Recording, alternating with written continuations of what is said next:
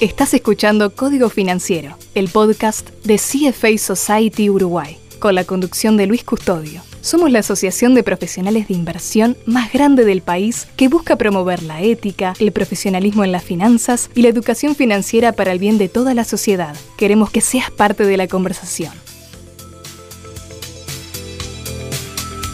Hola, bienvenidos a una nueva entrega de Código Financiero el podcast de la CFA Society de Uruguay. Soy Luis Custodio y les propongo abordar en este episodio los conceptos fundamentales para adentrarnos en el mundo ESG. Esto es Código Financiero.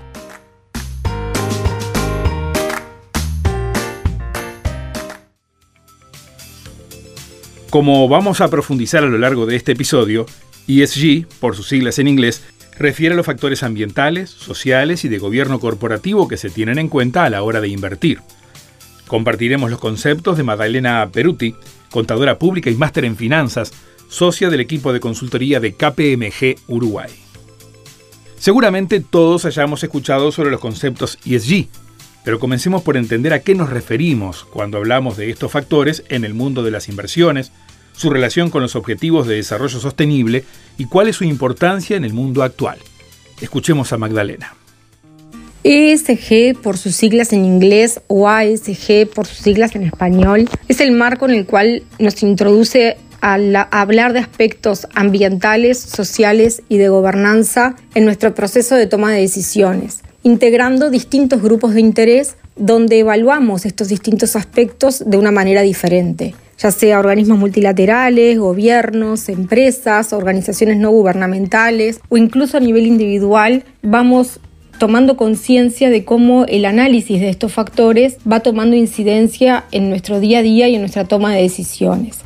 De hecho, los, lo que llamamos los objetivos de desarrollo sostenible tienen como objetivo principal eliminar la pobreza, proteger el planeta y asegurar la, la prosperidad para todos. La unión de estos conceptos representa un desarrollo sostenible necesario para que la calidad de vida del futuro no empeore. De alguna manera, cuando hablamos de estos factores y cuando hablamos de sostenibilidad, lo que estamos viendo es cómo satisfacemos nuestras propias necesidades actuales sin afectar que las generaciones futuras puedan también satisfacer sus propias necesidades. Y este es el, el, gran tema que introduce el concepto de sostenibilidad. ¿Cómo hacemos para cubrir nuestras necesidades actuales y satisfacer nuestras necesidades sin poner en riesgo que las generaciones futuras puedan disfrutar de sus propias necesidades?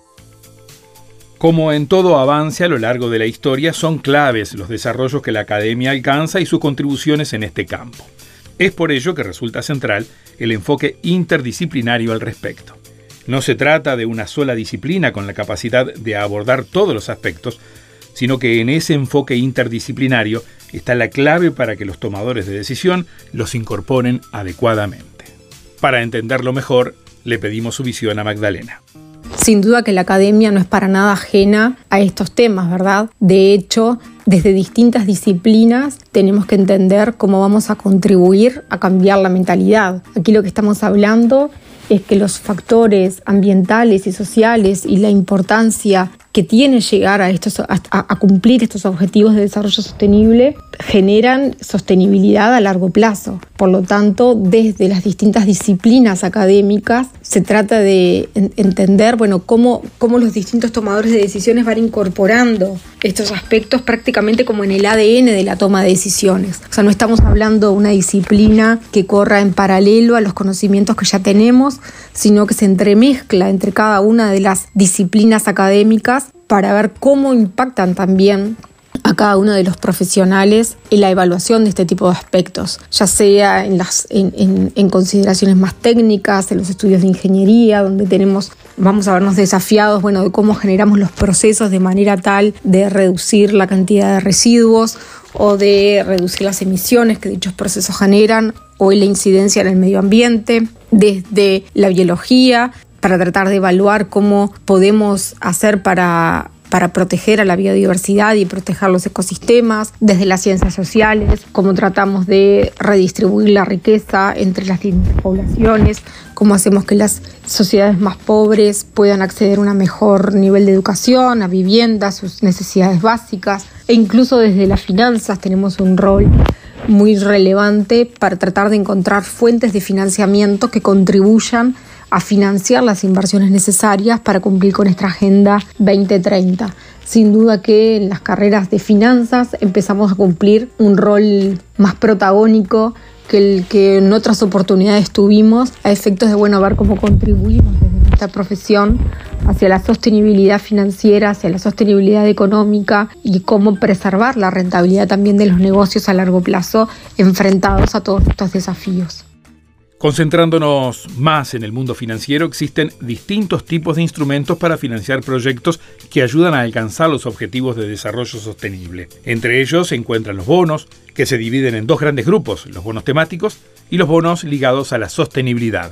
Vamos a profundizar en estos conceptos con la ayuda de la experta. ¿Qué son los bonos temáticos? Bueno, los bonos temáticos son aquellos bonos donde emitimos un bono, es decir, tomamos financiamiento cuyo destino de los fondos es aplicarlos a un proyecto puntual que contribuye hacia alguno de los objetivos de desarrollo sostenible, ya sean factores climáticos como factores sociales. Y aquí encontramos distintos tipos de bonos, como son por ejemplo los bonos verdes, son aquellos que van a estar aplicados a algún proyecto específico que contribuye con los factores ambientales. Por ejemplo, podemos hablar de un bono verde cuando lo que queremos es generar un proyecto de generación de energía renovable a través del viento o queremos generar un proyecto de energía renovable a través del sol o queremos generar un proyecto que contribuye a el acceso al agua potable o a la mejora en saneamiento o a la generación de una línea de alta tensión por la cual se va a pasar energía verde, energía de fuente renovable. Entonces hablamos de la emisión de un bono verde cuando el destino de esos fondos específicamente se destina a un proyecto que cuida, que tiene como, como principal este, factor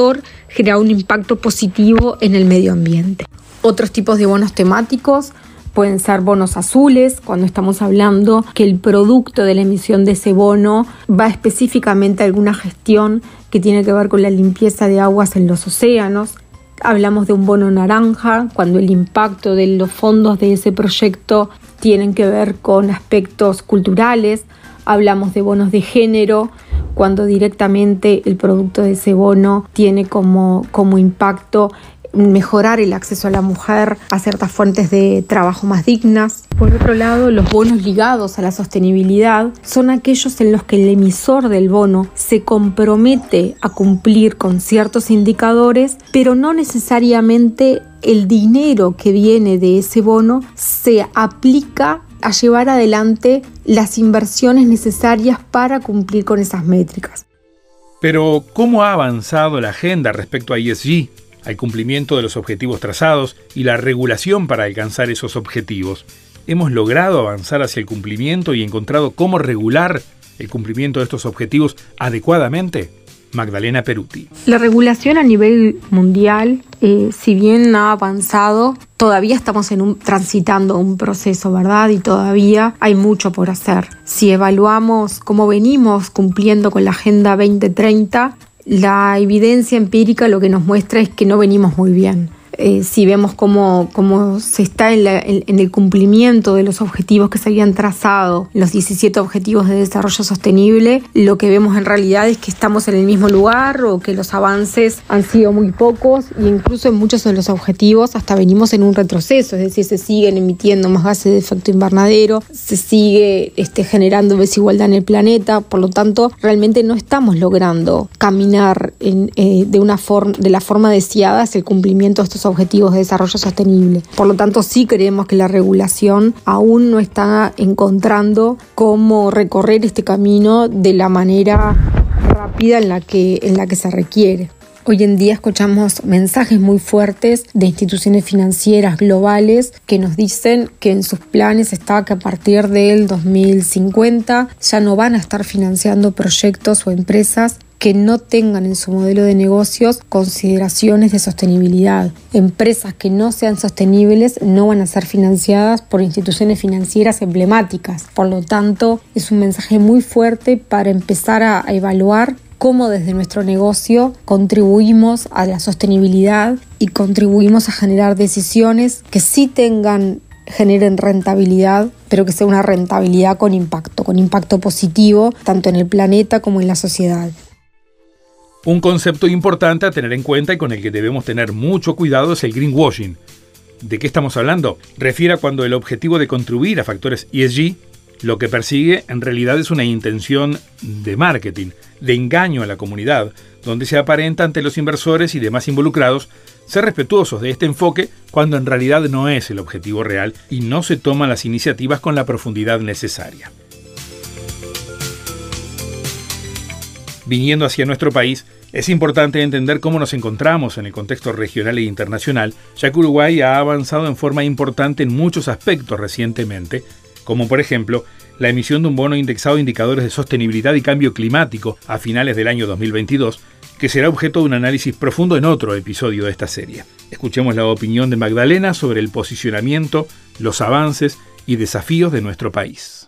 Uruguay en relación al resto del mundo y en comparación con la región también de alguna manera tiene una situación de privilegio. Desde hace muchos años Uruguay tomó la decisión de reconvertir su matriz de generación de energía hacia fuentes renovables y hoy en día más del 90-95% del tiempo las fuentes de energía que utilizamos es una fuente de energía que tiene origen renovable. Esto es lo que le permite a Uruguay es pararse desde una situación de, de generación de energía eléctrica con poco impacto en el medio ambiente. También Uruguay ha comprometido y ha sido pionero en lo que es la emisión de bonos indexados a compromisos climáticos, demostrando que no solamente a través de la generación de energía, sino también a través de otros compromisos, el gobierno se compromete a reducir las emisiones de gases de efecto invernadero por unidad de producto y también en la protección de bosques nativos. Y esto tendría, el no cumplimiento de de estas metas tendría un impacto negativo en la tasa de interés de los bonos que, que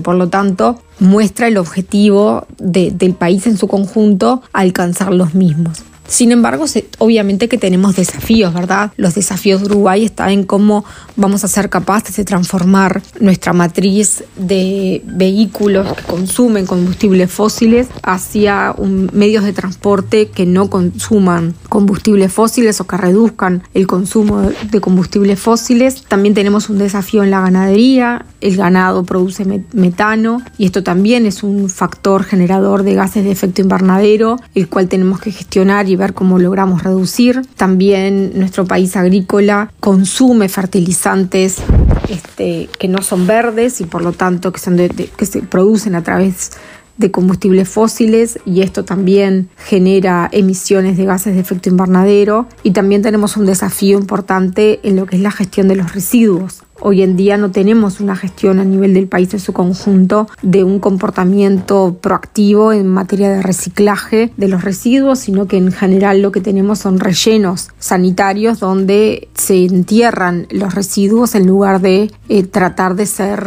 de consumidos y de ser reciclados y de ser reutilizados. Entonces tenemos ciertos desafíos sin perjuicio que como les mencionaba anteriormente, creemos que sí que Uruguay está en una situación de privilegio en relación a otros países.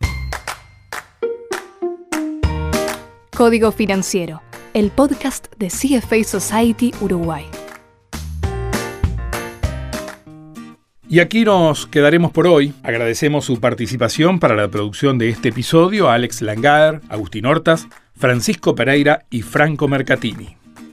En nuestro próximo episodio seguiremos profundizando sobre los conceptos ESG y su aplicación en Uruguay. Conoceremos más a propósito de la emisión por parte de Uruguay de un bono indexado a indicadores de cambio climático. Vamos a conversar con ese objetivo con Victoria Bucio. Victoria es asesora principal de la Oficina de Gestión de Deuda del Ministerio de Economía y Finanzas. Están invitados. Tengan presente que podrán acceder a todos los contenidos del podcast Código Financiero a través de Spotify y de todas las plataformas de podcast. Hasta pronto.